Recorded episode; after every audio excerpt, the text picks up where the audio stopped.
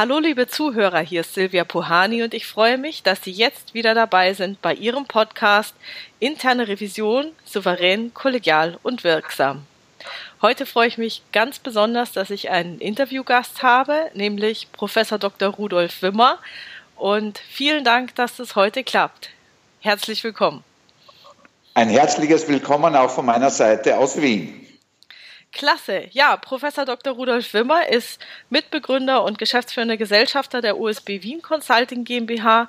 USB steht für Gesellschaft für systemische Organisationsberatung MBH in Wien. Er ist Gründer der österreichischen Gesellschaft für Gruppendynamik, dort Lehrberater und Lehrtrainer. Er war bis Ende 2016 Vizepräsident der Uni Witten-Herdecke und hat sich dort insbesondere um das Thema strategische Organisationsentwicklung gekümmert. Er war lange Zeit Professor für Führung, nee, er ist Professor für Führung und Organisation am Wittner Institut für Familienunternehmen und hat bis 2004 den Lehrstuhl für Führung und Organisation inne gehabt und seitdem ist er außerplanmäßiger Professor an genau diesem Lehrstuhl. Er ist einer der Gründer des Managementzentrums Witten und war auch bis 2003 Redakteur und Mitherausgeber der Zeitschrift Organisationsentwicklung. Also ein Berater, der viel publiziert hat, ähm, ein Professor zum Thema Organisationsberatung, Strategieentwicklung auf der Grundlage der soziologischen Systemtheorie und hat viel geforscht, unter anderem zum Thema Familienunternehmen. Wahnsinn. Vielleicht wollen Sie noch was ergänzen, Herr Professor Wimmer. Nein, die Liste war schon äh, unglaublich lang und äh, naja, man sieht, wenn man älter wird, dass man dann doch eine Menge von Aktivitäten aneinander reiht. Ja, genau. Vielleicht könnten Sie für unsere Zuhörer noch mal ein bisschen was zur soziologischen Systemtheorie sagen. Ich habe ja hier relativ äh, viele Revisoren wahrscheinlich, die zuhören. Und äh, da wäre es für die vielleicht auch noch mal interessant, darüber was zu hören. Naja, ähm, ich habe mich ähm, diesen äh, Theorien äh, genähert, schon in den 70er Jahren, äh, weil ich äh, im Grunde genommen aus der Praxis heraus die Erfahrung gemacht habe, dass es eben ganz hilfreich ist für die Beratungstätigkeit, wenn man dafür einen brauchbaren Theorierahmen besitzt. Das heißt, das, was man in der Praxis an Beobachtungen macht, an Erfahrungen sammelt, vor allem auch an Schwierigkeiten beobachtet oder auch äh, an Scheitern äh, für sich selber verarbeiten muss, dass man äh, dafür äh, im Grunde genommen einen Erklärungsrahmen braucht. Das heißt, äh, Möglichkeiten, die Praxissituation vor dem Hintergrund von Theorieannahmen auch reflektierbar zu machen. Und dafür, für diesen äh, Meta-Hintergrund, metatheoretischen Hintergrund eignet sich ähm, die neuere Systemtheorie ganz ausgezeichnet, weil sie eben äh, einen Komplexitätsgrad bearbeitbar macht, den keine andere, kein anderer Theoriezugang äh, ermöglicht. Ja, ich glaube, in diesem Zusammenhang äh, soziologische Systemtheorie sind wir uns auch begegnet. Ich ähm, hatte mal die Ehre, bei Ihnen in einer T-Gruppe dabei zu sein, 2012. Und wir haben uns auch auf dem ersten SWF-Alumni-Treffen äh, gesehen und auch noch zweimal an der Universität Witten-Herdecke, als da Veranstaltungen waren zur Praxis systemischer Konfliktarbeit in Organisationen und zum Spannungsfeld Mensch und Organisation. Und ich persönlich habe für mich auch mal gesehen, okay, dass dieses Theoriegebäude mir persönlich auch in meiner Arbeit sehr weitergeholfen hat. Und da bin ich eben auch auf eine Sache gestoßen, ähm, die diese Theorie eben auch nochmal, ähm, weiß ich nicht, was da das richtige Wort ist, ähm, behandelt, nämlich, dass es innerhalb einer Organisation Widerspruch geben muss oder eine andere Meinung auch geben muss und dass das organisiert werden muss. Naja, ähm, äh, da sind wir an einem ganz wichtigen äh, Thema dran, Frau Buhani, also an einer Fragestellung, die ich für die Leistungsfähigkeit von Organisationen sehr zentral halte. Nicht? Und das äh, ähm, kriegt man auch besser wiederum mit einem organisationstheoretischen Zugang äh, in den Blick. Denn dieser Zugang zeigt einem, dass Organisationen soziale Systeme sind, die für ihre operative, äh, für ihr operatives äh, Geschehen sehr darauf ausgerichtet sind, ihre erfolgreichen Routinen, die sie in der Vergangenheit eben für äh, die Lösung von Problemen aufgebaut haben, diese erfolgreichen Routinen äh, auch in die Zukunft hinein zu verlängern. Also Organisationen neigen dazu, ähm, äh, ihre Praktiken, die sie entwickelt haben, gegenüber Veränderungen zu schützen. Ja, das heißt, nach Möglichkeit äh, sozusagen die Ressourcen auf das Bestehende zu konzentrieren. Ja, und das kann man organisationstheoretisch sehr gut äh, äh, erklären, warum das so ist, weil das ja auch letztlich ressourcen- und energiesparend ist. Ja, und ähm, äh, deswegen ist die Frage, wie kommen Organisationen zu brauchbaren Innovations- und Weiterentwicklungsimpulsen so überlebenswichtig, weil das eben äh, in der Regel nicht normal ist. Ja? Äh, Organisationen äh, versuchen, solche Impulse äh, im Grunde genommen zu vermeiden.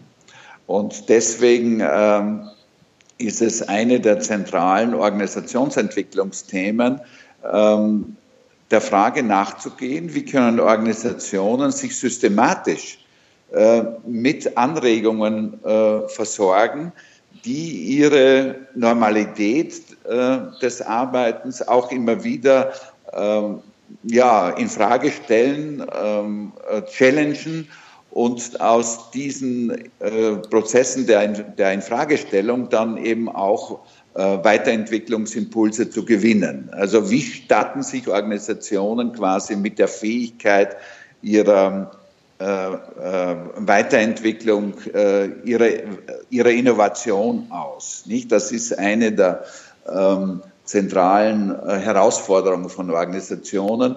Und ähm, da ist es schon einmal ganz wichtig, eben zu verstehen, dass der normale äh, Alltag in Organisationen für diese Impulse nicht automatisch sorgt. Äh, das äh, ist etwas, worauf man ganz speziell hinschauen muss. Und äh, unserer These nach ist das eine der Kernaufgaben von Führung, den jeweiligen Ant äh, Verantwortungsbereich mit solchen, ja, wir nennen es ähm, Soll-Ist-Vergleichen äh, äh, zu versorgen, also hinzuschauen, äh, ob der eingeschwungene Status quo, also der Ist-Zustand, gemessen an dem, worauf die Organisation im Grunde genommen sich hinentwickeln soll, also der Sollzustand, ob dieser Ist-Zustand noch zukunftsfähig ist. Also ähm, äh, Führung hat die, die zentrale Aufgabe eben, äh,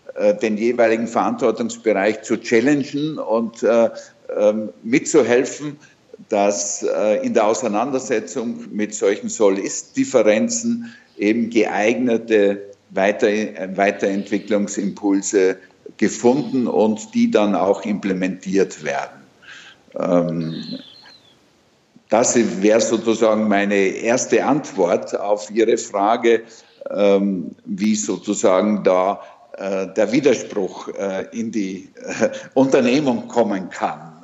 Letztlich ist es die Aufgabe von Führung, für diesen konstruktiven Widerspruch immer wieder zu sorgen. Ja, ich hatte da auch äh, einen Artikel von Fritz Simon dazu nochmal rausgesucht. Äh, wer stört, gilt als gestört. Und er sagt eben, da drin auch, gute Führungskräfte organisieren sich den Widerspruch, aber das ist harte Arbeit, weil es unwahrscheinlich ist, dass er spontan geäußert wird. Und das ist auch sehr gefährlich für die Organisation und die Spitze der Hierarchie ist, wenn kein Widerspruch mehr kommuniziert wird. Recht interessant finde ich es auch. Ich habe ähm, mich äh, jetzt bisschen mit Startups beschäftigt und hab ein, bin über ein Buch gestolpert, das heißt äh, Fit für die Next Economy. Und da drin wird ähm, vorgestellt, wie da eben vorgegangen wird. Und die sagen, die haben ein Konzept, das heißt Kill the Company. Also es wird ein Team gegründet, das ähm, schauen soll, wie sie denn die eigene Organisation in die Knie zwingen kann, also das Geschäftsmodell obsolet machen. Und ich habe ähnliche Sachen auch gehört, ähm, einerseits aus der US Army, dass der Vier-Sterne-General Stan McChrystal auch gesagt hat, okay, er bildet ein internes Team. Das sagt er dann, es gibt ein Red-Team und ein, also ein rotes Team und ein blaues Team und die sollen eben gegeneinander antreten und äh, versuchen, sich gegenseitig die Strategie kaputt zu machen. Kommt es so hin mit dem, was Sie da sagen? Naja, das sind, äh, wenn man will, neuere Initiativen, Frau Buhane, die sich letztlich äh, der, der Erfahrung verdanken, die jetzt Unternehmen mehr und mehr angesichts äh, der digitalen Revolution machen müssen. Nicht? Nämlich Erfahrungen, die zeigen, dass plötzlich Start-ups, die man bisher gar nicht am Schirm hatte, erfolgreich das eigene Geschäftsmodell angreifen können und dann äh, Entwicklungen in Gang setzen, die in, ähm, äh, über, in einem überschaubaren Zeitraum durchaus in der Lage sind, äh, Unternehmen ihre bisherige Geschäftsgrundlage wegzunehmen. Also das, was man sozusagen disruptive Entwicklungen jetzt gerne mhm. nennt. Ähm, und ähm, es ist eine der begreiflichen, wenn man will, äh, Gegenmaßnahmen gegen solche Unternehmen, äh, gegen solche Entwicklungen, dass Unternehmen eben sagen, bevor uns äh, äh, äh Unternehmen von außen angreifen, ne, ähm, inszenieren wir das in unserem eigenen Unternehmen und setzen Teams auf die Frage, ähm, ja, was könnte denn unser bisheriges erfolgreiches Geschäftsmodell angreifen? Das heißt, man inszeniert äh, in den Unternehmen äh, Entwicklungsprozesse, die äh, darauf abzielen, das eigene bisherige erfolgreiche Geschäftsmodell äh, in Frage zu stellen, zu challengen und zu gucken, was könnten Entwicklungen sein, äh, die ähm, jetzt, wenn sie andere Unternehmen inszenieren, die die eigene Existenzgrundlage gefährden können. Ähm, das sind schon jetzt, äh, finde ich, ganz interessante, weitreichende äh, organisationsinterne Maßnahmen, ähm, wie man den Widerspruch zu dem Bestehenden in die Organisation hineinbringen kann und das fruchtbar machen kann für Innovationen. Denn das Ziel ja solcher Infragestellungsprozesse, ähm, die zum Beispiel auch ganz bewusst bei Bosch in den letzten Jahren eingesetzt worden sind, ist es ja, ähm, auf Innovationsideen zu kommen, äh, deren Verfolgung in der Lage ist, äh, äh, die eigenen Geschäftsmodelle aus Innovationen, die aus dem eigenen Unternehmen kommt, ja, abzulösen. Ähm, und da gibt es ja eine Reihe von Unternehmen, die das in der Vergangenheit schon ganz wunderbar vorgemacht haben, wie so ein disruptiver Innovationsprozess aus dem eigenen Unternehmen heraus gesteuert werden kann. Also ich nenne nur zum Beispiel Intel, die über äh, die letzten fast 50 Jahre alle wesentlichen äh, technologischen Innovationen aus sich selber hervorgebracht haben, bevor Mitbewerber dazu in der Lage waren und damit eine Marktposition global sich erobern konnten, ähm, die heute einen Marktanteil äh, von über 80 Prozent repräsentiert. Das sind aber äh, Selbsterneuerungsprozesse, die ähm, in dieser Radikalität bisher relativ wenige Unternehmen äh, schon vorzeigen können. Aber auf das kommt es in der nächsten, in der nächsten Zeit äh, angesichts der digitalen Revolution ganz besonders an. Oder waren jetzt viele Vorlagen drin? Also das, ich gehe mal auf das letzte zuerst ein. Das heißt, ähm, wenn man jetzt sagen würde, ach, haben wir schon immer so gemacht, hat bisher immer geklappt, verstehe ich Sie richtig, dass Sie jetzt sagen, nee, digitale Revolution kommt und ähm, da kann man sich nicht davor verschließen und es muss eine Änderung her. Ja, ähm, im Grunde genommen sind wir ja schon mitten in dieser digitalen Revolution drinnen. Sie steht ja nicht äh, vor der Tür, ja, mhm. im Sinne, dass sie erwartbar ist, sondern die allermeisten Unternehmen in den unterschiedlichen Branchen sind da schon mitten in diesem Transformationsprozess ähm, befasst. Gell? Und da sieht man ja, dass äh, zum Beispiel in ähm, der Medienlandschaft viele Verlage ähm, äh, versuchen, neue Geschäftsmodelle durch Beteiligungen an Start-ups, durch eigene Innovationen in Gang zu setzen. So, ähm, was man zumindest in den Medien lesen kann, ist der Springer Verlag inzwischen bereits so weit, dass etwa 70 Prozent seiner Umsätze aus solchen Innovationen äh, generiert werden, weil man eben sieht, dass äh, die klassischen Printmedien mit ihrem Geschäftsmodell einerseits äh, Verkauf äh, von Zeitungen, andererseits Verkauf von Anzeigen, dass dieses Geschäftsmodell eben für die ähm, Zukunft nicht mehr tragbar ist, weil die Anzeigenvolumina ins Netz gewandert sind und sich mehr und mehr auch die Leser ähm, in anderen Kanälen äh, schlau machen. Also vor allem äh, äh, die jüngeren Leute eben kaum mehr zu einer Zeitung äh, greifen, nicht? Und wenn man ähm, kapiert, ja, dass diese Prozesse eben äh,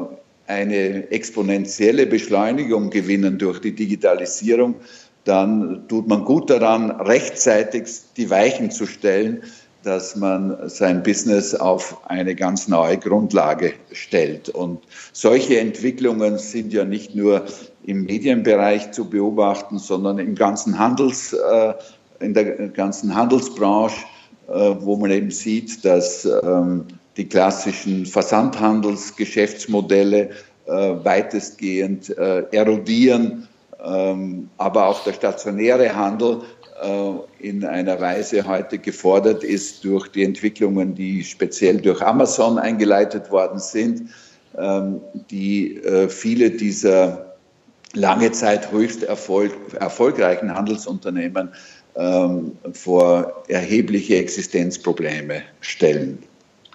Und äh, gesetzt den Fall, eine Organisation entscheidet sich jetzt, äh, hier was zu ändern und unter anderem eben diesen, diesen Widerspruch zu organisieren. Ihre, aus Ihrer Erfahrung als Berater, wie geht man es am besten an? Ja, da ist eine sozusagen Doppelstrategie letztlich angesagt. Äh, eine Doppelstrategie, die auf der einen Seite darauf zielt, das bestehende Geschäft für die digitale Welt äh, ähm, reif zu machen. Soweit man äh, das halt äh, im Moment äh, kann. Das heißt, äh, mitzuhelfen und da Innovationen in Gang zu setzen, ähm, dass das bestehende Geschäft mit dem Chancenpotenzial, das die Digitalisierung bietet, sei es jetzt was die Kundenansprache anlangt, sei es jetzt was die Verarbeitung von Kundendaten betrifft, äh, durch entsprechende Big Data-Prozesse, durch den Einsatz von äh, Artificial Intelligence, ähm, dass man da ähm, in, sich selber in die Lage versetzt, äh, das bestehende Geschäft mit dem Potenzial, das die Digitalisierung äh, mit sich bringt, auszustatten, um da die eigene Wettbewerbsfähigkeit nach vorne zu bringen. Und gleichzeitig geht es in der Regel auch darum, ähm, zu schauen, wie schafft man sich Innovationsmöglichkeiten außerhalb des bestehenden Geschäfts ein Stück herausgerückt aus demselben, indem man etwa eigene Innovationszentren aufbaut oder kooperiert mit solchen oder Joint Ventures mit geeigneten äh, Start-ups eingeht. Also das sind unterschiedliche Varianten, äh, die Unternehmen da im Moment ähm, praktizieren, die aber alle darauf abzielen, neben dem bestehenden Geschäft sich äh, äh, Innovationsmöglichkeiten zu erschließen, die auf ganz neue Entwicklungen zielen, die man bisher aus dem bestehenden Geschäft überhaupt nicht im Visier hatte. Ja? Und diese Doppelstrategie die wird zurzeit in der Literatur unter dem Stichwort Ambidexterity äh, diskutiert. Ähm, für mich ist das eine der faszinierendsten äh, Unternehmensentwicklungsthemen zurzeit. Wie kriegt man äh, diese Gleichzeitigkeit von sehr unterschiedlichen Veränderungs- und Innovationsprozessen in einem Unternehmen ähm, führbar und steuerbar, so dass sich diese ähm, äh, unterschiedlichen Innovationsgeschehnisse und die damit verbundenen organisationalen Veränderungen äh, wechselseitig befruchten können und eben sich nicht wechselseitig äh, kaputt machen und äh, behindern, was auch wiederum das Normale wäre. Ja, und äh, was in der Vergangenheit in vielen Unternehmen auch ähm, äh, beobachtbar war. Und wenn man das machen möchte, worauf muss man denn dann genau achten? Der zentrale Punkt ist, den man aus äh, Fallanalysen, wo das ganz gut bisher geschafft worden ist, was man daraus entnehmen kann, ist, dass das Top-Management und das ist in der Regel dann eben nicht nur eine Person, sondern äh, im günstigen Fall ist das eben eine Mannschaft, dass in dieser Mannschaft der Widerspruch, der in die Steuerung des bestehenden Geschäftes und in die Steuerung von radikalen äh, disruptiven Innovationen per se eingebaut ist, dass diese Widerspruchsdynamik einen Ort hat, wo die Konflikte, die damit verbunden sind, konstruktiv ausgetragen werden können. Also beispielsweise nicht äh, äh, solche Innovationszentren brauchen eine ausreichende, natürlich Ressourcenzuteilung, sowohl was das Manpower anlangt, aber natürlich auch die finanziellen Seiten. Ressourcen, die dem bestehenden Geschäft äh, entnommen werden und die dort wahrscheinlich abgehen.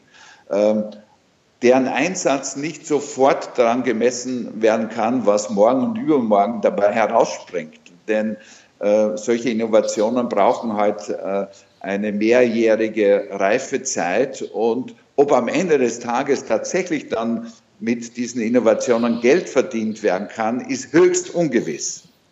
Das heißt, da steckt mal viel Energie und äh, Geld in etwas, was eben unterm Strich möglicherweise tatsächlich äh, äh, vergeudete Liebesmühe ist. Und auf der anderen Seite nimmt man dem bestehenden Geschäft Ressourcen weg, und das bestehende Geschäft wird daran gemessen, dass dort Kosten eingespart werden, dass dort äh, Prozesse optimiert werden, dass dort wie halt üblicherweise Effizienzsteigerung äh, gesucht wird, nicht? Und ähm, diese äh, Konfliktdynamik, ja, ähm, die muss an der Spitze gut gemanagt werden, sondern äh, ansonsten äh, verlagern sich diese Konflikte halt auf die unteren Ebenen und führen dazu, dass ähm, diese Innovationsprozesse eben nicht wirklich ins Fliegen kommen und auf der anderen Seite äh, die Change-Prozesse im bestehenden Geschäft nicht äh,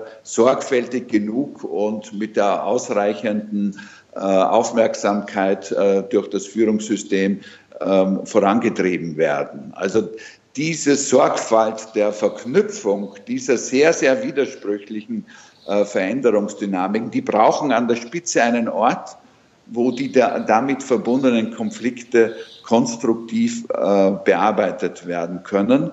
Und diese konstruktive Bearbeitung, so zeigen es zumindest äh, die Erfahrungen der jüngsten Zeit, werden in der Regel erleichtert, wenn man eine gemeinsame, wenn man so will, Zukunftsstrategie ausgearbeitet hat, hat in der diese Widersprüche sozusagen ihren ähm, gemeinsam akzeptierten Beitrag für die Überlebensfähigkeit des Gesamtunternehmens in der Zukunft leisten. Also wenn man sowas will wie ein äh, gemeinsam getragenes Zukunftsbild ähm, für die Weiterentwicklung des Unternehmens bildet in aller Regel die, die Basis, die Plattform auf der diese Widerspruchsdynamik im Alltag dann gut ausgetragen werden kann.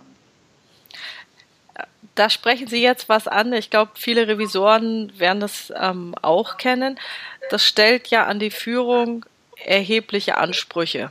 Also, also selbst äh, mir, also mir selber müsste ich ja dann sagen, Mensch, ähm, wie, wie anstrengend ist es und wie herausfordernd ist es, wenn ich mir was überlegt habe und ähm, dann kommen andere und sagen, nö, ah, bessere Idee, das wird jetzt anders gemacht, stelle ich mir sehr anstrengend vor für äh, die Führungsmannschaft.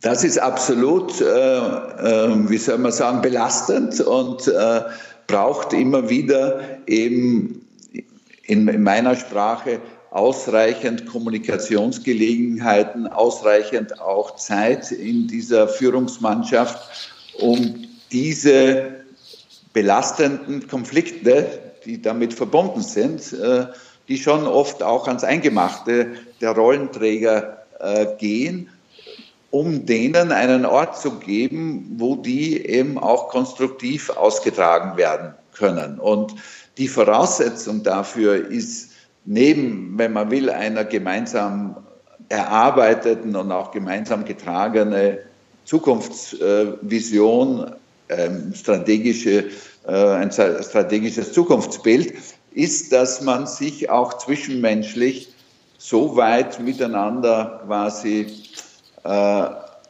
eine Beziehungsbasis erarbeitet hat. Ja? Ähm, wo diese Konflikte zu keiner Beschädigung der zwischenmenschlichen Beziehung beitragen, sondern ähm, wo diese Konflikte darauf äh, fußen, darauf setzen können, dass die zwischenmenschliche Vertrauensbasis durch den Widerspruch, durch den Gegensatz nicht beschädigt wird.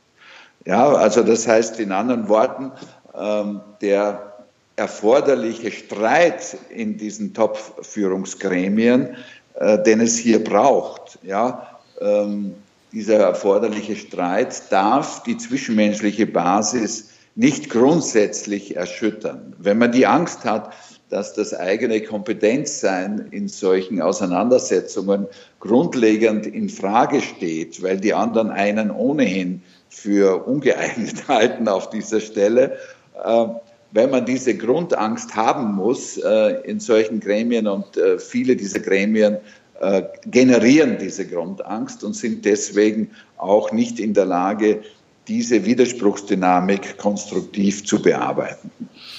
Also ich könnte mir jetzt da vorstellen, dass es vielleicht in Familienunternehmen doch einfacher ist, diesen Widerspruch zu haben, weil man eben dieses System der Familie hat, als, sagen wir mal, in einem großen äh, Konzern, also einer Aktiengesellschaft.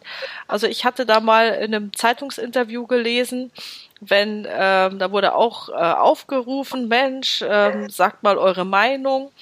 Und dann hat äh, einer wurde dann in der Zeitung zitiert und hat gesagt, bei uns herrscht das Edeka-Prinzip. Wenn man den Mund aufmacht, bedeutet das, Ende der Karriere? naja, äh, Familienunternehmen bringen dafür, wie Sie richtig sagen, im Grunde genommen gute Voraussetzungen mit, wenn die Familie in Bezug auf diese künftigen Entwicklungen tatsächlich innerhalb der Familie, innerhalb des Gesellschafterkreises einen äh, Konsens gefunden hat. Ja, das heißt, dass, der, dass die Familie mit einem klaren äh, Willen solche Prozesse begleitet, sei es aus, der, äh, aus, aus dem Aufsichtsrat heraus, aus dem Beirat oder äh, repräsentiert durch Familienmitglieder, die im Topmanagement äh, eine entsprechende Führungsaufgabe auch wahrnehmen. Ähm, wenn äh, diese äh, Vertrauenssituation, in die einheitliche Willensfindung ähm, in der Familie, wenn dieses Vertrauen im Unternehmen äh, verbreitet äh, ist und äh, eine entsprechende glaubwürdige Führung aus der Familie beobachtbar ist, dann sind solche Unternehmen tatsächlich sehr viel besser gerüstet, diese schwerwiegenden Veränderungsentwicklungen, die im Moment unterwegs sind und für viele auch äh, eine große Herausforderung darstellen, äh, die besser zu managen, als das üblicherweise bei Publikumsgesellschaften der Fall ist, die diese Vertrauenskonstellation an der Spitze nicht so einfach herstellen können. Ich, ich würde jetzt mal vermuten, dass es bei den Publikumsgesellschaften auch damit zusammenhängt, dass äh, der Erfolg der Vergangenheit ja nicht unbedingt dann für den Einzelnen in gegenseitigem Vertrauen äh, die, die Basis war, sondern dass er eben äh, jeder Karriere machen wollte und ähm, vielleicht ist es ja so, dass wenn ich den anderen aussteche, stehe ich selber besser da. Ja, die sind natürlich ähm, äh, sehr viel stärker sozusagen auf die individuelle Performance ausgerichtet, äh, wo jedes Vorstandsmitglied seine eigene äh, Vertragssituation vor Augen hat und weiß, wann welcher Vertrag wie verlängert werden muss und natürlich äh, darauf ausgerichtet ist, dass man da äh, seine persönlichen Schäflein ne, ins Trockene bringt. Und äh, vor dem Hintergrund ist es eben gar nicht so einfach, in solchen Vorstandsgremien diese persönliche Vertrauensbasis miteinander herzustellen, ähm, die eben aus äh, unserer Erfahrung nach die unabdingbare Voraussetzung ist, dass solche Gremien äh, in der Lage sind, ähm, diese Widerspruchsdynamik, von der wir vorhin gesprochen haben, ja, mit Blick auf die Zukunft äh, konstruktiv auszutragen. Je, ähm, ja, wenn man will, je mehr sich da die einzelnen Figuren wechselseitig auch ein Stück belauern und ähm, äh, man da eben persönlich sehr vorsichtig sein muss, umso weniger können diese zentralen Konflikte auch im Dienste der Weiterentwicklung des Unternehmens konstruktiv bewältigt werden. Das ist leider eben ein äh, Führungszusammenhang, äh, den man, äh, der gilt im Grunde genommen für alle äh, Unternehmen. Und da bringen eben äh, Unternehmen aufgrund ihrer Eigentümerkonstellation mehr oder weniger gute Voraussetzungen mit. Ich hatte mal irgendwo gelesen, dass man eine Vertrauensbasis dann gut schaffen kann, wenn man sich selbst verletzbar zeigt oder auch verletzbar macht. Und äh, das würde ja auch eigentlich dafür sprechen, dass es umso schwieriger ist, ähm, in so einem, ich sag mal, in einem Haifischbecken ähm, Vertrau gegenseitiges Vertrauen zu schaffen. Nicht, dass die ähm, äh, Annahme, mit der Sie da jetzt operieren, ist hundertprozentig richtig. Nicht äh, äh in Konfliktsituationen kommt es darauf an, dass man auf der Sachebene äh, sich äh, verwundbar macht, ja, dass man eben seine Perspektiven damit einbringt, die ja immer eine subjektive Perspektive sind, die ergänzt werden muss durch Blickwinkel, die aus ganz anderen Ecken mobilisiert werden und erst in der Auseinandersetzung um diese verschiedenen Neins, ja, ähm, wird man dann äh, am Ende des Tages ein brauchbares Ja miteinander produzieren, wie das eben in Teamprozessen, ähm, äh, in gut laufenden Teamprozessen häufig eben beobachtbar äh, ist. Also das heißt, die, diese evolutionäre Kraft des Neins ja, kann nur wirklich mobilisiert werden, äh, wenn sich die Beteiligten mit Zweifeln, mit Ungewissheiten, mit Unsicherheiten auf der Sachebene zeigen können. Ähm, diese Verwundbarkeit zeigt man aber nur, wenn man auf der Beziehungsebene Sicherheit äh, gewonnen hat. Ja? Ähm, äh, wenn man dort äh, eben gewiss sein kann, dass die anderen einen als wertvollen Mitspieler mit seinen Kompetenzen ähm, betrachten und nicht insgeheim, ins, insgeheim sozusagen unterwegs sind, äh, um äh, diese äh, sachlichen Unsicherheiten dafür zu nutzen, einen auch äh, in seiner Rolle, in seinem Kompetenzsein, in seinem So-Sein in dem Team insgesamt in Frage zu stellen.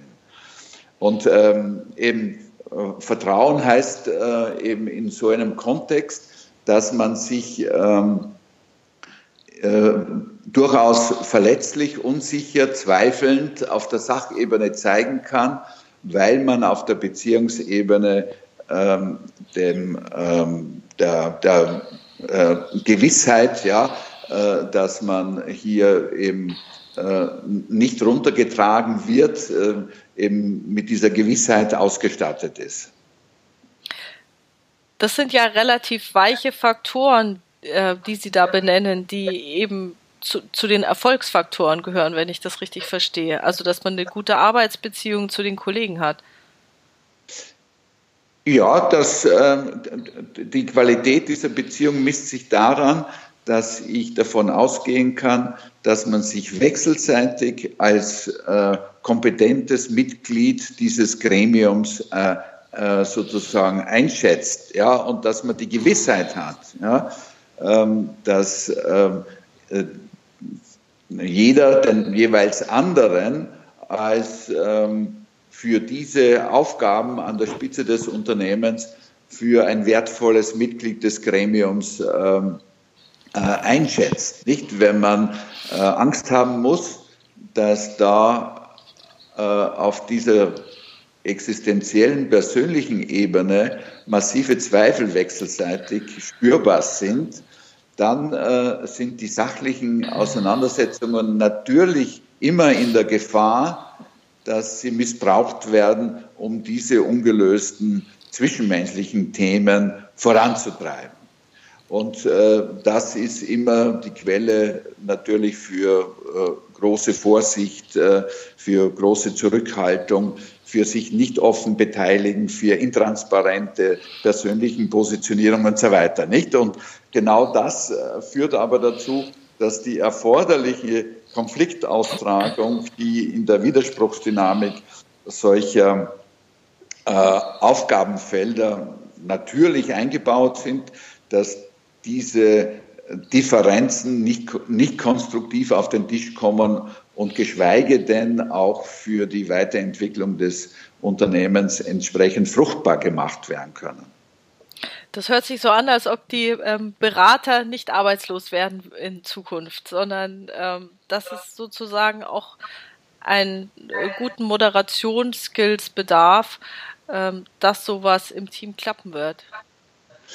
Ja, da muss man jetzt keine Angst haben, dass äh, jene Berater, die äh, solche Zusammenhänge professionell im Blick haben, also wissen, worum es auf der Sachebene geht und dort auch äh, entsprechend kompetente Sparringpartner sind, aber auch gleichzeitig die Beziehungsdynamik, die jeweils abgeht in solchen ähm, äh, Prozessen, sehr sorgfältig äh, im Visier haben und Störpotenziale, die, die dort beobachtbar und eingebaut sind, entsprechend bearbeitbar machen können. Äh, Berater, die diese sozusagen Mehrbeinigkeit ihrer professionellen Ausrichtung äh, beherrschen, ja, da vermute ich, ähm, dass die Nachfrage nach solchen Kompetenzen in Zukunft eher zunehmen wird, als dass sie abnehmen wird. Weil die Komplexität äh, in den Organisationen aus den genannten Gründen nicht zuletzt äh, durch den Prozess der Digitalisierung, weil die Komplexität weiter zunehmen wird und die existenzgefährdenden Entwicklungen dramatisch sich noch äh, zuspitzen werden. Also von daher hätte ich keine Angst, dass gute Berater in Zukunft arbeitslos werden. Das ist doch auch mal was Schönes. Äh, wenn ich jetzt noch mal so zusammenfasse, also ähm, Erfolgskriterien, um eben ähm, diesen Widerspruch zu organisieren, war einmal sich im Management-Team genügend Zeit zu geben, dann eben auch ähm, sich konstruktiv streiten zu können und deswegen eben eine gute Vertrauensbasis untereinander zu haben, dass man eben auch auf der Sachebene seine eigene Verletzbarkeit zeigen kann. Ja, wenn ich das ergänzen darf, äh, es kommt natürlich auch auf die Diversität dieser, dieser Gremien an. Also dass dort äh, Persönlichkeiten sitzen, die unterschiedliche Begabungen, unterschiedliche Aufgaben, unterschiedliche Kompetenzen ein, einbringen, die erst in ihrem Zusammenspiel äh, die Komplexität, die es jeweils äh, zu managen gilt, äh, abdecken können. Ja, und äh, die Akzeptanz dieser Diversität und das äh, ist angesichts äh, der Digitalisierung ein äh, wachsendes äh, Thema geworden, weil ähm, viele dieser Top-Management-Teams eben in ihren Teams zu wenig Urteilskraft in Bezug auf die Herausforderungen der Digitalisierung aufweisen, weil sie alle aus einer anderen Welt kommen. Nicht? Äh,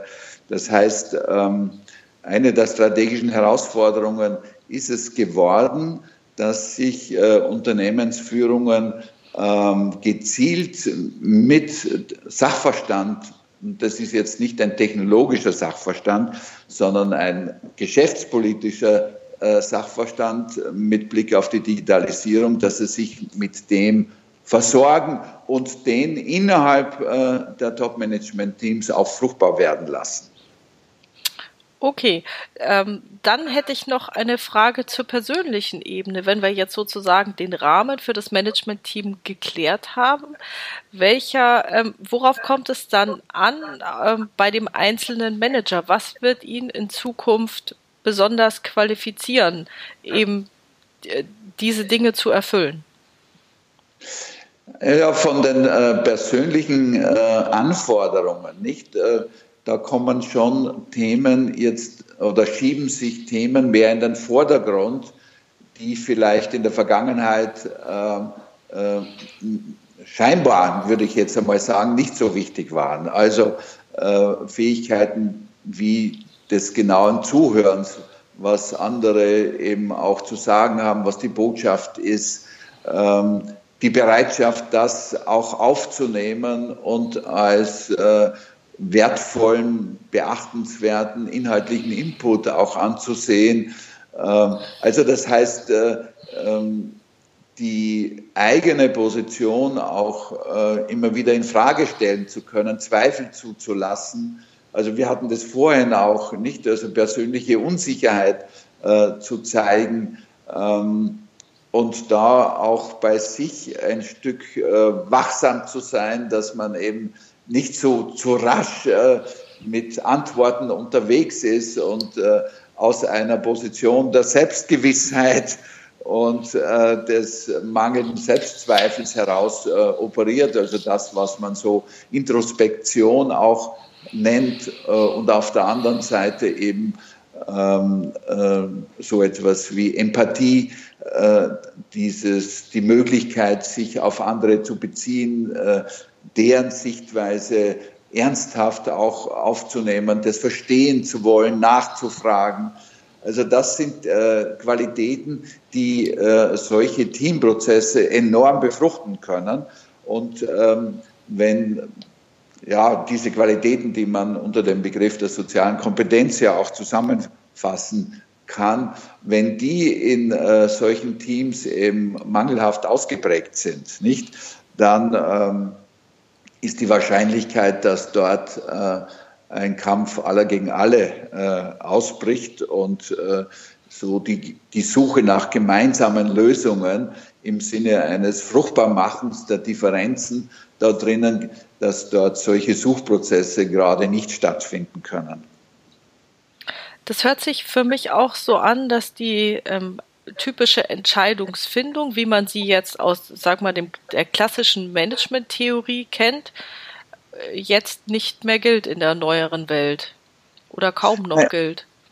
Ja, man muss unterscheiden können zwischen Entscheidungssituationen, äh, wo man davon ausgehen kann, dass die Entscheidungen gut vorbereitet sind, dass das geprüft ist, dass die unteren Instanzen das sozusagen äh, glatt äh, gezogen haben und man äh, im Top-Management im Grunde genommen nur noch einen weiteren Blick drauf hat und dann kann man das verabschieden und abnicken. Ja, solche Entscheidungsprozesse wird es auch in Zukunft geben. Sie nehmen aber tendenziell ab, weil Entscheidungsmaterien auf den Tisch kommen, wo dieses dafür erforderliche Wissen aus der Organisation alleine nicht mobilisierbar ist, wo ein erhebliches Maß an Ungewissheit und Nichtwissen äh, offen bleibt und dieses Gremium, ich nenne es halt äh, dieses Top-Management-Team, diese Mannschaft, Frauschaft,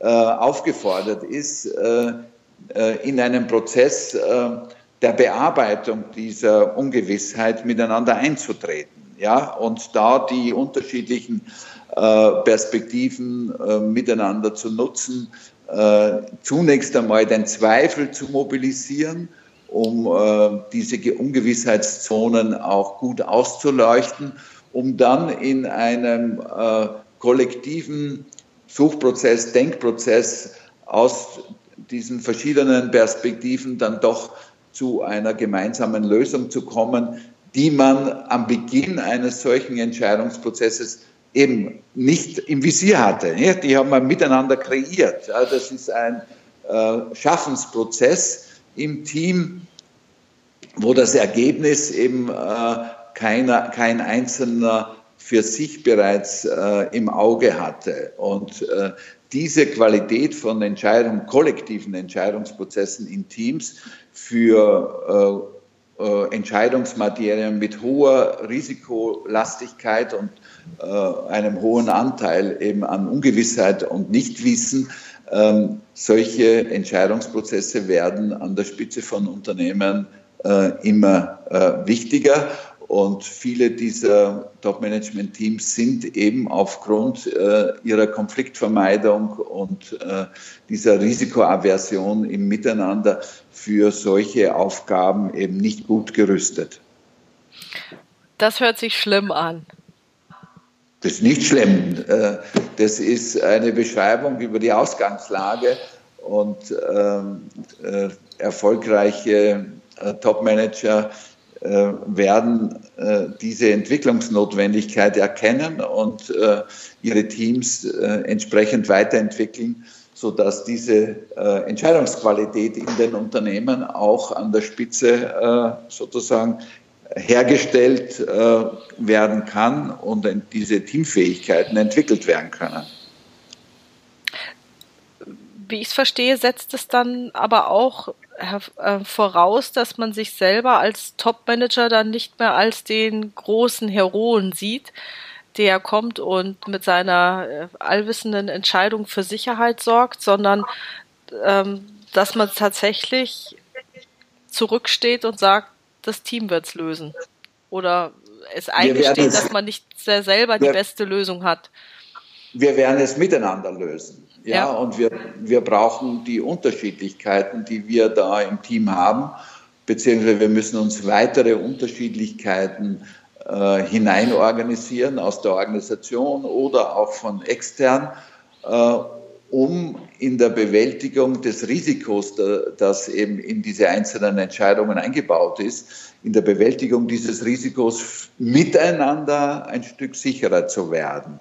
Und äh, diese Form der Unsicherheitsbearbeitung ähm, ist tatsächlich ein Riesenunterschied zu der klassischen, wo es eben einsame Entscheider gibt, die für sich behaupten können oder früher konnten, dass sie äh, es eben aufgrund ihrer entsprechenden Großartigkeit des Einzelnen hinkriegen. Ja, also ähm, ich glaube, dass diese heroischen Selbstverständnisse und äh, Führungskonzepte äh, angesichts dieses Komplexitätszuwachses unserer Organisationen ähm, eben selber ein Risiko für die Organisationen darstellen. Nicht? Wir brauchen eben ähm, äh, Top-Manager, die sich da selber kritisch äh, im Visier haben und beobachten können und ähm, mit einer gehörigen Portion auch von Selbstzweifel ausgestattet sind, den sie fruchtbar machen können im Gespräch mit ihren Teams, um gemeinsam zu brauchbaren Lösungen äh, zu kommen. Also das ist eine andere Art von, von Selbstkonzept äh, an der Spitze von Unternehmen. Äh, ein Selbstkonzept, das es ja in der Vergangenheit an vielen Stellen auch immer schon gegeben hat. Äh, heute äh, ist es eben äh, flächendeckend gefordert, wenn Unternehmen diese Art von ähm, Unsicherheitsbearbeitung für die Zukunft für sich selber ähm, ja, realisierbar machen wollen. Ich habe auch eine Stelle in dem Text von Fritz Simon gefunden, der gesagt hat, dass es die große Gefahr ist, dass Widersprüchlichkeit äh, sofort durch eine Schwarz-Weiß-Logik beseitigt wird, indem dann, äh, weiß nicht, wahrscheinlich die, die innere Erfahrung anspringt und man dann sagt, nee, das lasse ich mir so nicht sagen, wir machen es jetzt rechts rum und nicht links rum oder sowas. Und naja, äh, diese Bearbeitungsmuster, die der Fritz hier anspricht, nicht sind ja Reaktionsweisen, ähm, die darauf hindeuten, dass die Beteiligten ähm, den Widerspruch zunächst einmal eher als Bedrohung für sich und ihre eigene Position sehen und nicht als Ressource, als Bereicherungsmöglichkeit, nicht? Und äh, dass man das, dass man Widerspruch äh, oder das Nein für sich selber eben als Bedrohung äh, auffasst, das deutet eben darauf hin, dass dort Persönlichkeiten miteinander unterwegs sind, ähm, die eben davon ausgehen, dass sie selber ähm, die beste Lösung äh, parat haben und es eigentlich nur darum geht, die anderen von dieser besten Lösung zu überzeugen, nicht? Und äh, dass der Konflikt äh, dazu dient, äh, diesen Überzeugungsprozess über die Bühne zu kriegen.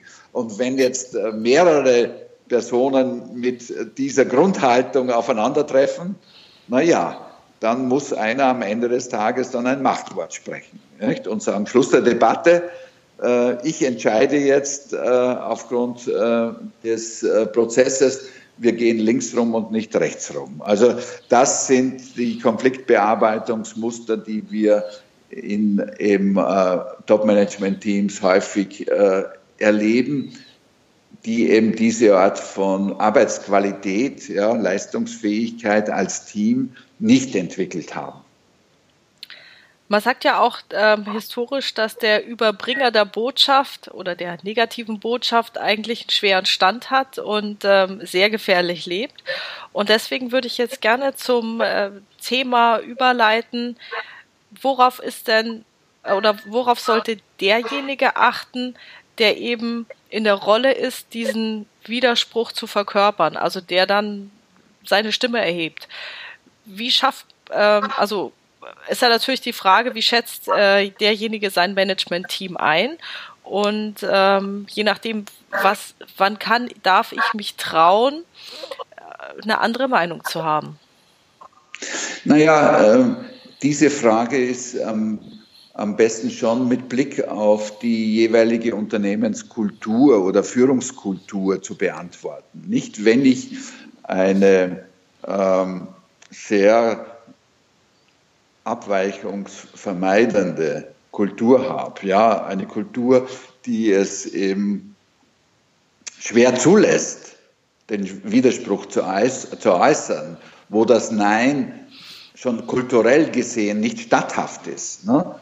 Ähm, dann ist es eben extrem, äh, soll man sagen, äh, schwierig, äh, offen einen äh, Widerspruch äh, zu äußern, weil man sich damit sofort ähm, sozusagen outet als jemand, der sich daneben benimmt. Ne? Also der etwas äh, Unstatthaftes jetzt äh, getan hat, weil äh, in der Kultur ähm, eben das Nein als äh, ungerechtfertigt oder als nicht statthaft angesehen wird. Wenn man in so einer auch angsterzeugenden äh, Umgebung äh, operiert, dann sollte man sich da eben sehr, sehr vorsichtig äh, mit Widerspruch äh, bewegen und äh, ähm, eher indirekte Formen äh, suchen, wie man andere Positionen, andere Perspektiven auch ins Spiel bringen kann,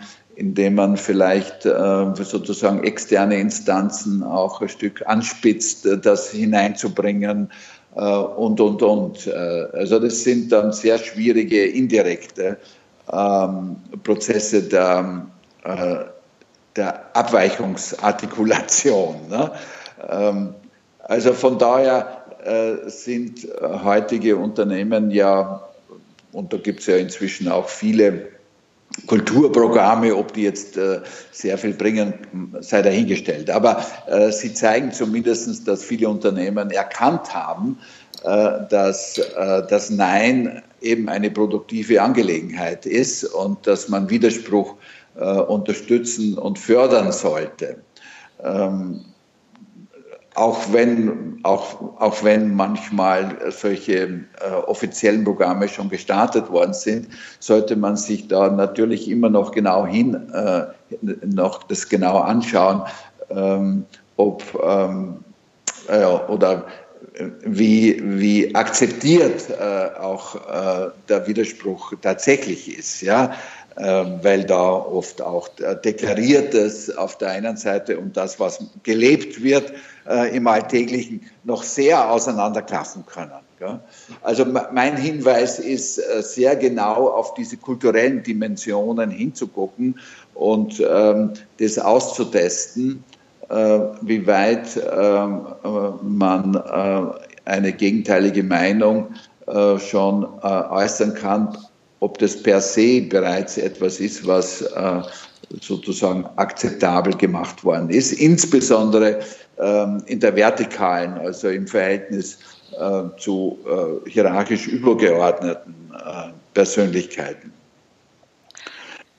Aber wenn, wenn man äh, davon ausgehen kann, Frau Buhane, dass, dass man eine Kultur äh, der sozusagen Fehlertoleranz, der Abweichungstoleranz des Fruchtbarmachens auch, äh, des Zweifels und äh, äh, anderer Meinungen, wenn das quasi zur Normalität des kommunikativen Alltags geworden ist, dann ist es hilfreich, ähm, einen Widerspruch so zu äh, platzieren, dass äh, sich die Gesprächspartner auf der persönlichen Ebene nicht angegriffen fühlen. Also ich denke, da wird das Gleiche gelten wie eben vorhin auch in diesem Führungsteam, dass man eben eine sehr ähm, belastbare Beziehungsebene hat, die dafür sorgt, dass man eben auf der Sachebene auch Dinge äh, ansprechen kann. Differenzen zeigen kann. Und wenn man aber auf der Beziehungsebene unsicher ist, ja, äh, dann sollte man umso mehr gucken, dass man eben den Widerspruch nicht in einer persönlichen Konfrontationsweise anbringt, ne? äh, sondern halt äh, Fragen stellt und sagt, äh, kann man das auch aus einer anderen Perspektive sehen oder wenn man das aus einer anderen Perspektive, dann kommt man vielleicht zu die, dieser und jener Einschätzung äh, oder müsste man äh, nicht auch die und die Frage noch beantworten, um da mit einer gewissen äh, Sicherheit von den und den Annahmen ausgehen zu können. Also das heißt, äh, ähm, sich in einer Weise kommunikativ einzubringen, die den Raum der Überlegungen öffnet ja, ähm, und eben äh, nicht vorschnell abschließt. Und solche kommunikativen Fähigkeiten, die kann man sich aber aneignen, ja, ähm, die mithelfen, dass ähm, ähm, eben in Entscheidungsprozessen ähm, Dinge noch offen gehalten werden und der Suchprozess nicht zu früh beendet wird und man darauf drängt, sozusagen jetzt äh, den Sack zuzumachen und äh, äh, ja, jetzt endlich zu einer Festlegung zu kommen. Natürlich äh, wird es, wird es äh, in allen Entscheidungen darauf ankommen, irgendwann einmal eben Ende, Ende der Debatte auch zu sagen. Aber ähm, ähm, in widerspruchsvermeidenden Organisationskulturen äh, ist man da eben sehr schnell mit äh, dieser Meinung unterwegs. Es ist genug geredet, jetzt muss gehandelt werden, nicht? Also ähm, ja, ich glaube, Herr Professor Wimmer, das kommt auch den Revisoren relativ bekannt vor, was Sie da ansprechen.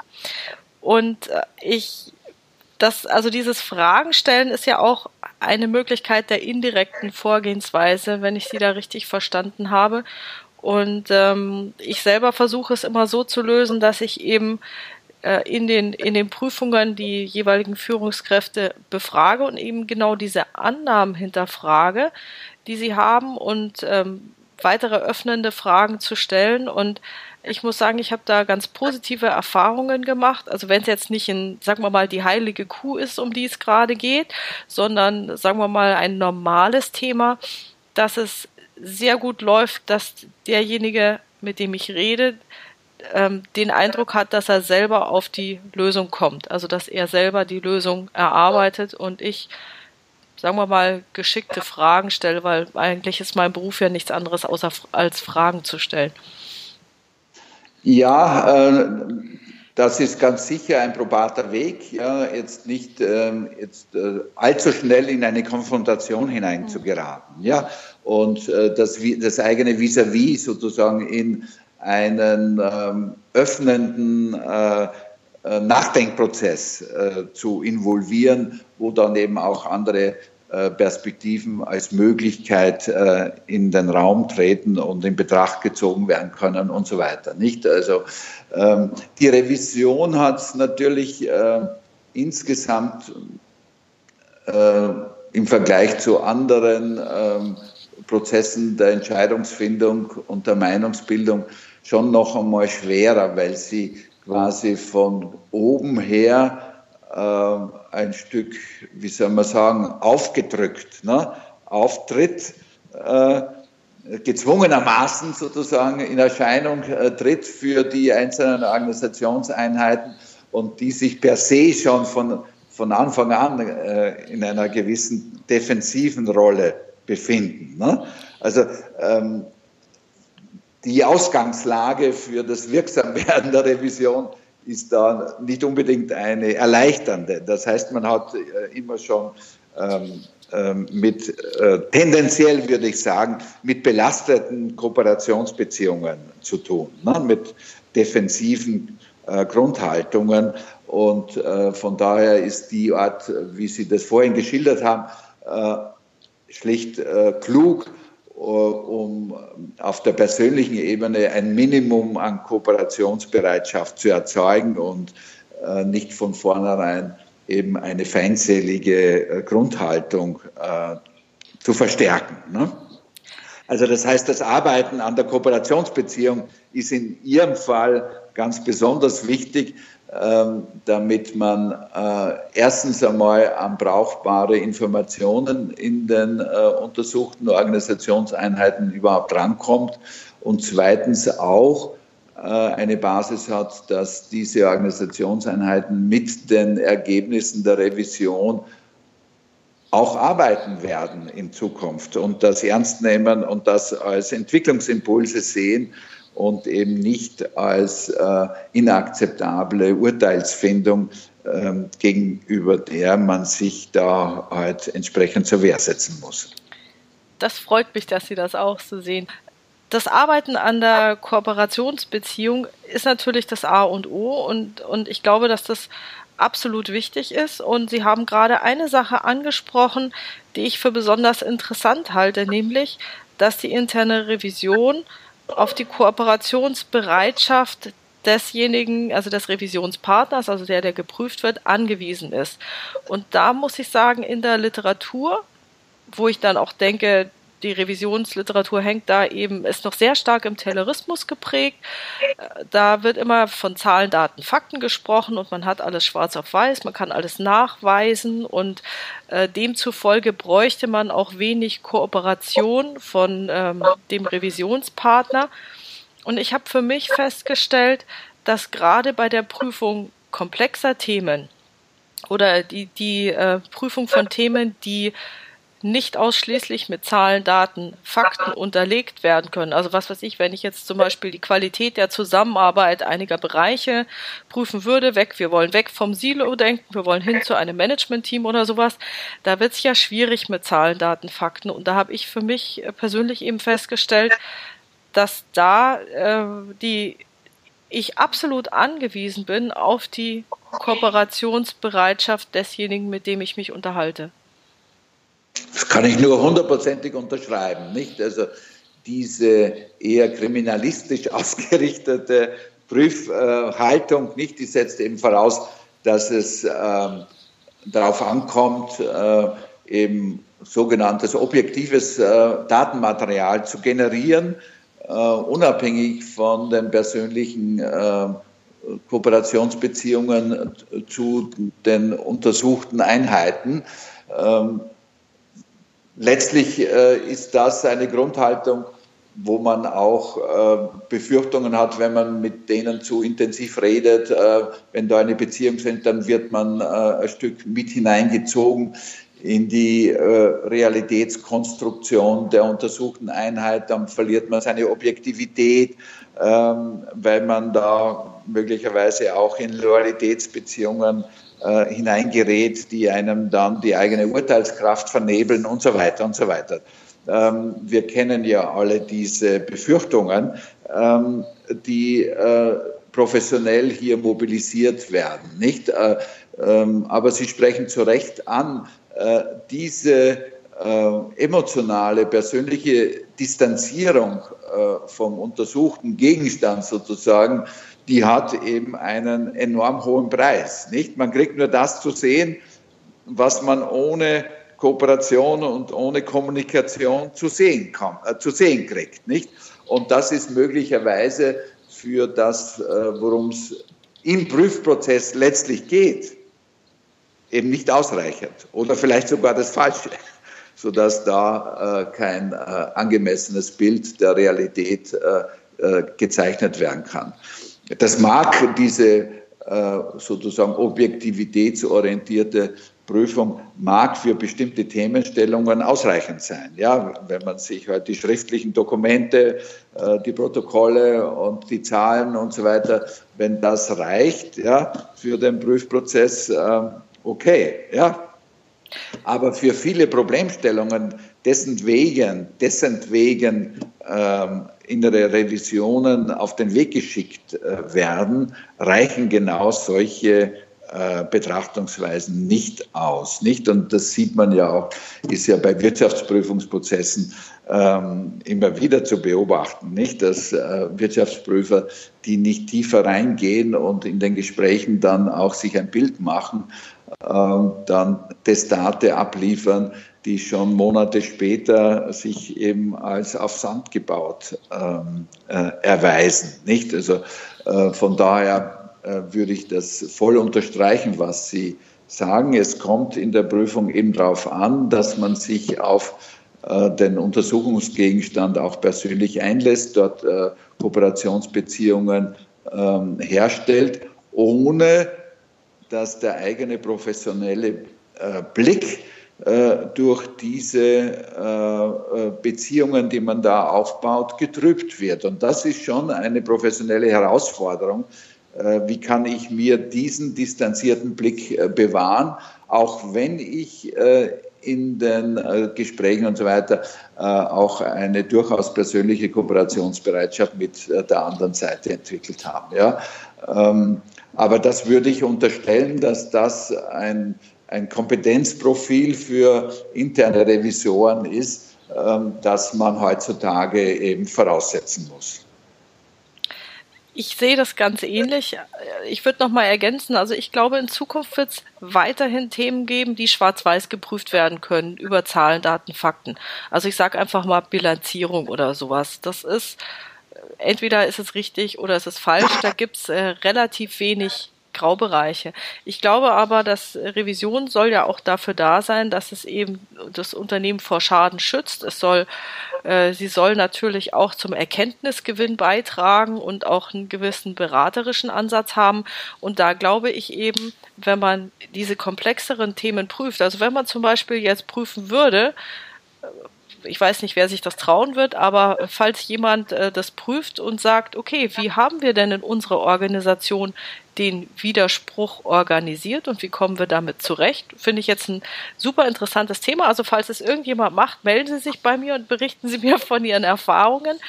Ähm, dann muss man natürlich anders an die Sache rangehen. Und da glaube ich eben auch, wird, ist es mit Schwarz-Weiß, Zahlen, Daten, Fakten eben überhaupt nicht getan. Herr Professor Wimmer, ich habe jetzt auch so ein bisschen rausgehört, ähm, das Thema ähm, Organisation von Widerspruch wird, glaube ich, an Wichtigkeit gewinnen, wenn ich Sie richtig verstanden habe. Ja, das würde ich äh, genauso zusammenfassen. Aus Gründen äh, des äh, rapide zunehmenden äh, Komplexitätsniveaus, äh, das Organisationen, speziell Unternehmen auch weiterhin zu managen haben werden. Mhm. Und äh, ebenso haben Sie ja auch die Bedeutung der Kommunikation schon hervorgehoben. Wenn jetzt einer der Zuhörer etwas genauer zu dem Thema nachlesen will, Sie haben ja schon sehr viel publiziert, gibt es da irgendeine Quelle, die Sie besonders empfehlen würden? Naja, wenn man ähm, jetzt aus meiner Feder, ne? Also natürlich. äh, ich habe gerade ähm, unser Buch über Familienunternehmen, das heißt äh, Familienunternehmen, Auslaufmodell oder Erfolgstyp, äh, in einer komplett neu überarbeiteten Auflage wieder auf den Markt gebracht, äh, in einer dritten Auflage. Ähm, und dieses Buch, ähm, da zieht sich das wie ein roter Faden durch alle Kapitel.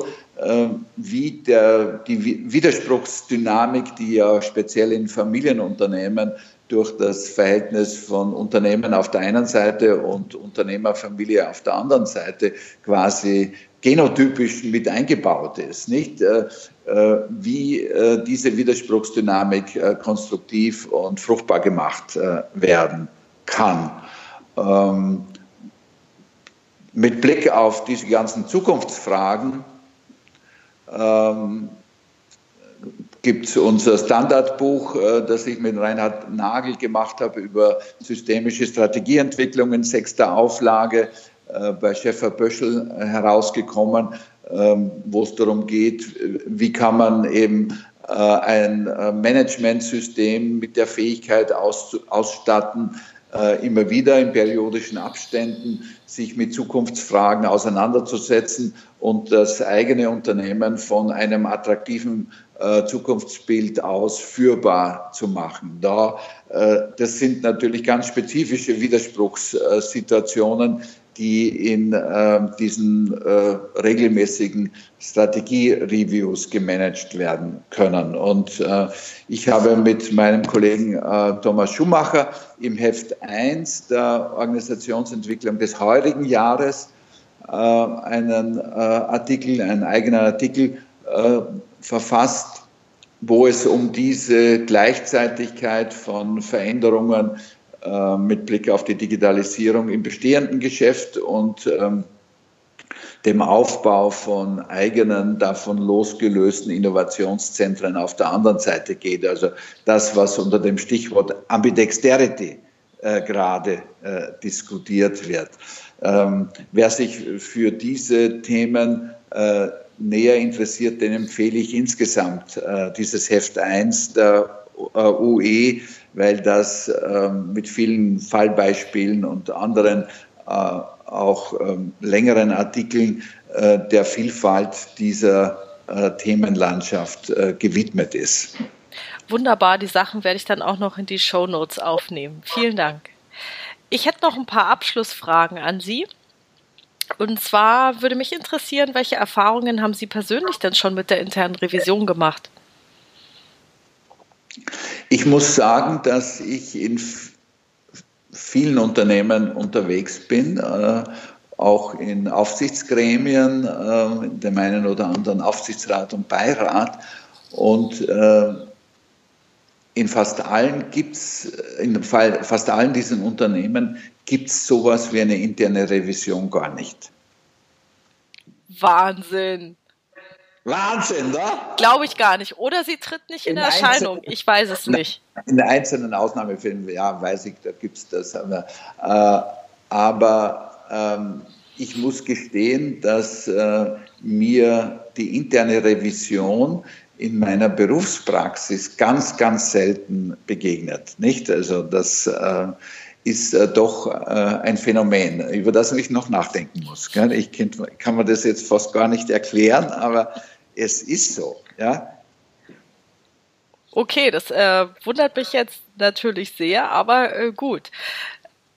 Ich weiß ja nicht, ob die nächsten Fragen für Sie dann auch interessant sind.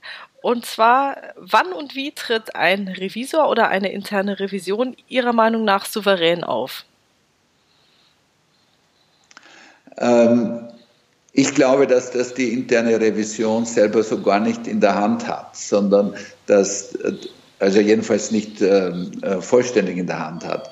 Äh, denn ähm, das hängt ja doch sehr davon ab, wie die interne Revision vom Führungssystem äh, genutzt wird und eingesetzt wird. Ja, und wenn wir hier eine Kultur haben, äh, wo ja, ähm, dass klar ist, dass die interne Revision wirklich einen Mehrwert stiftet und äh, vom Führungssystem auch genutzt wird, um die einzelnen äh, Einheiten, Tochtergesellschaften, äh, Profit Center und so weiter, ja, ähm, in ihrer Entwicklung zu unterstützen. Also dass das sowas wie ähm, einen Entwicklungsmehrwert äh, in der Unternehmung hat. Wenn das ein Kulturbestandteil ist, nicht, dann haben es äh, interne Revis Revisionen sehr viel leichter, auch wirksam werden zu können. Und dann ist es auch einfacher, hier mit einer ähm, professionellen Attitüde aufzutreten, äh, die eben nicht in erster Linie sozusagen diese Kriminalistenattitüde ausstrahlt. Ne? Also äh, wenn man aber eine Kultur hat, wo der Vorstand sozusagen da äh, die interne Revision als äh, den verlängerten Arm für das eigene Misstrauen äh, in die Unternehmung hinein nutzt, ja, wenn man halt nicht äh, durchblickt, was die einzelnen Organisationseinheiten aufführen und man sie aussendet, dort endlich äh, Licht ins Dunkel zu bringen, ähm, dann haben es äh, die von der Ausgangslage her schon äh, verdammt schwer, nicht? Weil äh, dann ihr Auftreten äh, schon extrem misstrauensgeprägt äh, ist. Ähm, dann wird es schwierig, äh, die Voraussetzungen zu schaffen, in jedem einzelnen Fall, ähm, dass die interne Revision ähm, mehr zu sehen kriegt als nur die äh, polierte Oberfläche. Ich hoffe, dass der Podcast auch dazu beitragen wird, dass es für die Revisoren dann noch einfacher wird und es ist und bleibt eine Herausforderung, glaube ich, aber an der kann man eben auch nur wachsen. Welche Wünsche hätten Sie denn für die Revision oder für einzelne Revisoren? Ja, ja, aus dem vorhin Gesagten, glaube ich, geht schon hervor, dass äh, ähm, Unternehmen gut beraten sind, äh, die interne Revision so zu nutzen, dass sie eben nicht nur dem Top-Management quasi äh, Informationen aufbereitet, äh, die das Top-Management auf andere Weise eben nicht kriegt. Ja? Also als Ausdruck sozusagen äh, dafür, dass man hier eine Feuerwehr hat, die dann, äh, wenn man sie losschickt, äh, hinter die Kulissen schauen kann. Ähm, also ich würde mir eher wünschen, dass äh, Unternehmen die interne Revision nicht in erster Linie so positionieren, wie ich sie jetzt gerade geschildert habe, ja, sondern das wird äh, an der einen oder anderen Stelle auch immer wieder mal notwendig sein und wird auch genutzt werden müssen. Aber tendenziell sollte die interne Revision äh, vom Top-Management äh, genutzt werden, um die untersuchten Bereiche auch mit Entwicklungsimpulsen zu versehen, die eben äh, durch einen Außenblick, ja, und das ist die in, interne Revision, auch wenn sie intern ist, ja, aber sie mobilisiert einen Außenblick, ja, äh, hat einen professionell einen anderen Zugang im Verständnis des Geschehens in den untersuchten Organisationen.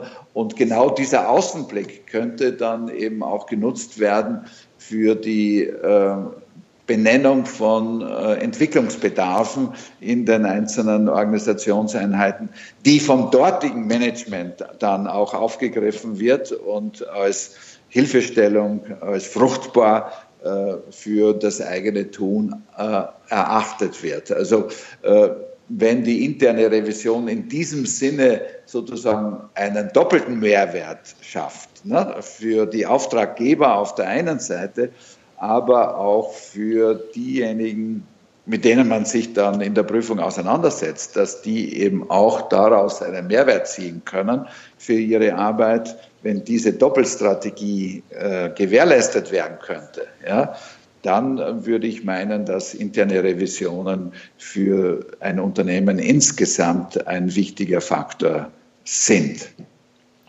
Diesen Wünschen schließe ich mich doch wahnsinnig gerne an. Herr Professor Wimmer, vielen, vielen Dank für dieses tolle Interview.